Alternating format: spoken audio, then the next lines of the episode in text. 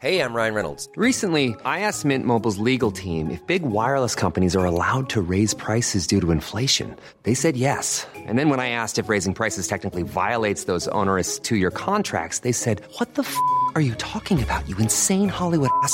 So to recap, we're cutting the price of Mint Unlimited from $30 a month to just $15 a month. Give it a try at mintmobile.com slash switch. $45 upfront for three months plus taxes and fees. Promo rate for new customers for limited time. Unlimited more than 40 gigabytes per month. Slows. Full terms at mintmobile.com. Eu sou Mário Persona e essas são as respostas que eu dei aos que me perguntaram sobre a Bíblia. Você escreveu perguntando o que é teologia do domínio. Eu, há alguns anos, eu li um livro chamado The Road to Holocaust, O Caminho para o Holocausto, não sei se tinha em português. Ah, o autor era Hall Lindsey e mostrava o livro como era que ao longo da história os cristãos justificaram a perseguição aos judeus usando de uma interpretação equivocada da Bíblia. O livro também explicava muito bem o que seria essa teologia do domínio, que hoje está em voga, mesmo que a maioria das pessoas acreditem nela, mas não chamem por esse nome. Para você entender o que é a teologia do domínio, em poucas palavras, a Bíblia fala de dois povos, Israel e Igreja, dois, dois povos. O primeiro povo de Deus foi escolhido por Deus no Antigo Testamento não por seus atributos de bondade ou misericórdia ou mansidão, não, mas muito mais pelo contrário, pela graça soberana de Deus, pela soberania de Deus que Deus escolheu esse povo, um povo mesquinho. Ah, Esse povo recebeu promessas para a época que eles viviam e também para o futuro. E é disso que fala boa parte do Antigo Testamento e dos profetas do Antigo Testamento. As promessas eram sempre terrenas. Eram promessas de fartura, promessas de domínio sobre os povos, promessas de abundância de leite, de mel, de filhos, etc. Já o outro povo, que é a igreja, que é o conjunto de todos os que creem em Cristo hoje, não recebeu qualquer promessa terrena, mas todas as promessas dadas à igreja foram celestiais.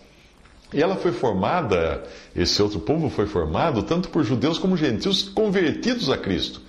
Judeus, hoje, normalmente é o termo usado para aquilo que restou de Israel. Na época do Novo Testamento, eles só tinham restado os judeus, que eram Judá e Benjamim, duas tribos. E hoje são principalmente seus descendentes. Mas esse povo, igreja, jamais recebeu promessas de fartura, de domínio sobre outros povos ou de um lugar de destaque aqui nesse mundo. Não. As suas promessas sempre foram celestiais. Basta você acompanhar a história da cristandade, eu faço aqui uma distinção entre cristianismo e cristandade. Cristianismo é original, cristandade é a cópia.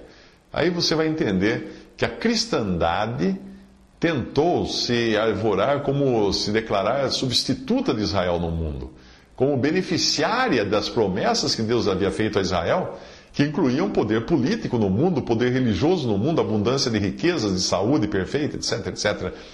Com esta ótica, já no começo da história da cristandade, quem se declarasse judeu só podia ser um usurpador. Se, se a igreja era então agora a, a tributária dos, das promessas de Deus, qualquer outro que falasse que era, não era, não podia ser então. Já que Deus supostamente teria prometido o domínio do mundo ao seu povo e igreja, interpretado a maneira que a cristandade interpretou isso, né? Ah, então, ela seria substituta de Israel no mundo. Um erro grave. O próprio Martinho Lutero era influenciado por essas ideias. E é preciso compreender que esse era o pensamento na época dele, o pensamento oficial dos cristãos na época de Martinho Lutero, tanto do meio político, como cultural, como religioso. Em 1542, Martinho Lutero, o grande autor da reforma, um dos grandes autores da reforma protestante, em 1542 ele escreveu um folheto que dizia o que ele achava que deveria ser feito com os judeus. Veja só, abre aspas. Incendiar suas sinagogas e escolas, derrubar suas casas, confiscar seus livros de oração, proibir os rabinos de ensinar sob pena de serem mortos, abolir o direito de ir e vir nas estradas, despojá-los de toda prata e ouro e obrigar que trabalhem com o suor dos seus rostos, ou seja, não em atividades comerciais, para que eles ganhem o seu próprio sustento. Isso é o que Lutero achava que devia ser feito com os judeus. A moderna teologia do domínio prega a cristianização do mundo como prerrogativa para Cristo voltar e reinar. Em outras palavras, nós temos que pregar o evangelho no mundo todo, que se o mundo todo se converter, vai ficar pronto para Cristo vir reinar. Em alguns círculos políticos dos Estados Unidos, os fins acabam justificando os meios, portanto, não é nada de errado, não tem nada de errado em se envolver em guerras, se isso for para expandir o domínio da fé cristã. Esse é um discurso que não é nem um pouco diferente do discurso dos radicais islâmicos, no seu empenho por eliminar os infiéis. Gary North uh, é um dos que estão embarcados nessas ideias. Ele é muito conhecido nos Estados Unidos. E muitos políticos norte-americanos que se dizem cristãos também querem fazer a, sociedade, o mundo, uh, se, se amoldar na marra aos princípios do cristianismo. É evidente que a, influ que a, influência cristã no mundo é grande, foi benéfica em muitos aspectos na sociedade, mas tornar isso compulsório aí já é misturar as coisas. No Brasil, nós já temos alguma influência desse tipo de pensamento de teologia do domínio, como é, por exemplo, a inclusão do nome de Deus nas cédulas de dinheiro, o lobby católico e evangélico, representado ali pela bancada evangélica no, pelos evangélicos e o lobby da CNBB, Comissão Nacional de Bispos do Brasil. Essas coisas todas são cristãos ou professos cristãos querendo se intrometer nas, na política desse mundo para mudar o mundo, para transformar o mundo no mundo cristão. Os mais adeptos, os mais recentes adeptos da teologia do domínio, embora a maioria nem saiba o que está fazendo, são os neocristãos, os neopentecostais, adeptos da teologia da, liber... da prosperidade. A adoção, quando eles adotam trechos isolados do Antigo Testamento, que eram prometidos aos israelitas na terra prometida, eles passam a acreditar que ser rico e próspero faz parte das promessas de Deus para, cristão, para os cristãos. Obviamente, basta você ligar a TV para ver a quantas andam essas crenças de teologia da prosperidade, que é teologia da prosperidade, que é uma divisão, uma, um fruto, uma consequência da teologia do domínio. Mas quem ligar a Bíblia vai ver trechos que descrevem também, ao invés de ligar a TV, né? ligue a Bíblia.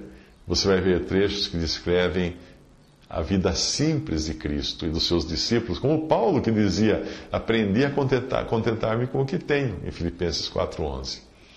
A ideia de que Deus ordena aos cristãos que acumulem riquezas nesse mundo é a mesma ideia que justificou a glória secular do romanismo com a sua sede por poder, riquezas e eh, coisas materiais nesse mundo nos últimos dois mil anos.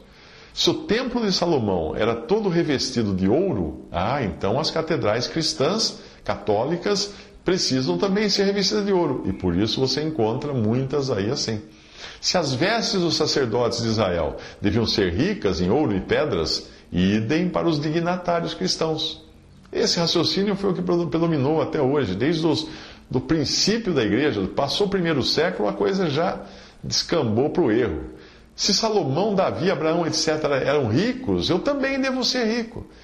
Israelitas, judeus, ora, Deus está falando para mim, não para eles. Esse foi o raciocínio que perdurou na cristandade por séculos. E esse é o raciocínio que está sendo veladamente resgatado hoje nos cultos evangélicos de prosperidade.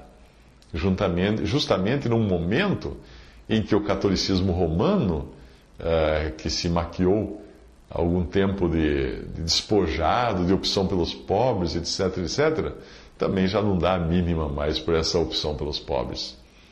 Uh, David Chilton, é um dos propagadores da teologia do domínio. Ele disse o seguinte: Não sou eu quem está trazendo uma porção de novas ideias. Sabem o que eu fiz? Eu voltei para os pais da igreja e li Santo Anastácio, li Santo Agostinho e vi o que ele tinha a dizer sobre a marca da besta. Fecha aspas aí, é o que diz esse autor. Nos escritos desse autor é possível encontrar pérola, pérolas como esta. Veja só, abre aspas. O Israel étnico foi excomungado por sua apostasia e jamais voltará a ser o reino de Deus. Fecha aspas. Quer mais? Abre aspas. O objetivo cristão para o mundo é o desenvolvimento universal de repúblicas bíblicas teocratas. Fecha aspas. Esse livro que eu li, The Road to Holocaust, explica o que aconteceu com a fé cristã reformada, principalmente nos Estados Unidos, até ela chegar ao seu estado atual. No livro diz o seguinte: uh, à medida que começaram, abre aspas, à medida que começaram a enriquecer, começando pelos próprios pastores e pregadores, houve necessidade de se adaptar à doutrina para explicar que toda aquela riqueza era a prosperidade prometida no Antigo Testamento. Daí até dizer que os cristãos devem arrumar o mundo para esperar a vinda de Cristo foi um passo. Fecha aspas.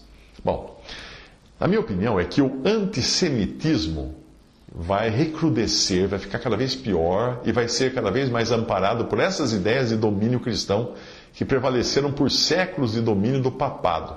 Só que agora quem vai defender essa bandeira são os neopentecostais, neoevangélicos, numa espécie de vale tudo pela prosperidade e pelo domínio do mundo, do dinheiro, dos seus negócios, dos seus territórios, etc. E aí, nós sabemos que virá um homem no final que vai satisfazer os desejos desse grande sistema cristão que é hoje representado pelo último estágio das cartas proféticas de João e Apocalipse, é representado pela Laodiceia, que diz: Estou rica e abastada e não preciso de coisa alguma. Visite respondi.com.br. Visite 3minutos.net.